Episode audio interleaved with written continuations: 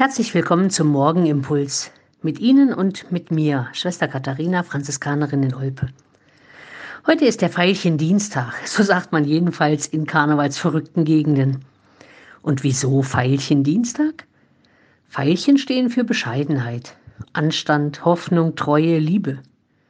Am Veilchendienstag kommt man nach langem, ausgiebigen und ausgelassenem Feiern wieder zur Besinnung – und mancher ist vielleicht auch froh, dass er mit einem blauen Veilchenauge davongekommen ist. Oder jetzt bescheiden sein muss, weil an den Feiertagen sein ganzes Erspartes draufgegangen ist.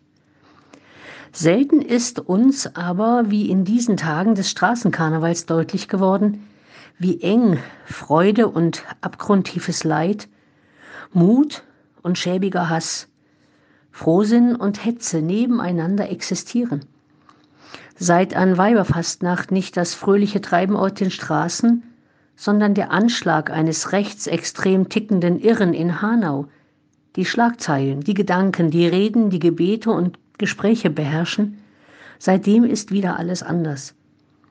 Und die Frage ist wie nach jedem Anschlag, was können wir tun? Ich denke, die meisten von uns wissen ziemlich genau, was zu tun ist. Die Wahrheit sagen und keine Fakes in die Welt setzen.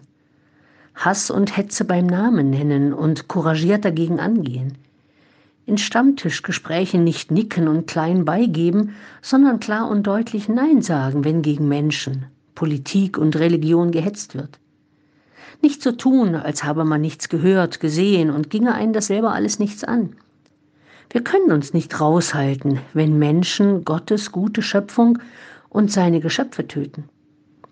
Sorry, das klingt jetzt sehr politisch für ein Morgengebet und gar nicht fromm. Ist es aber gerade deshalb doch.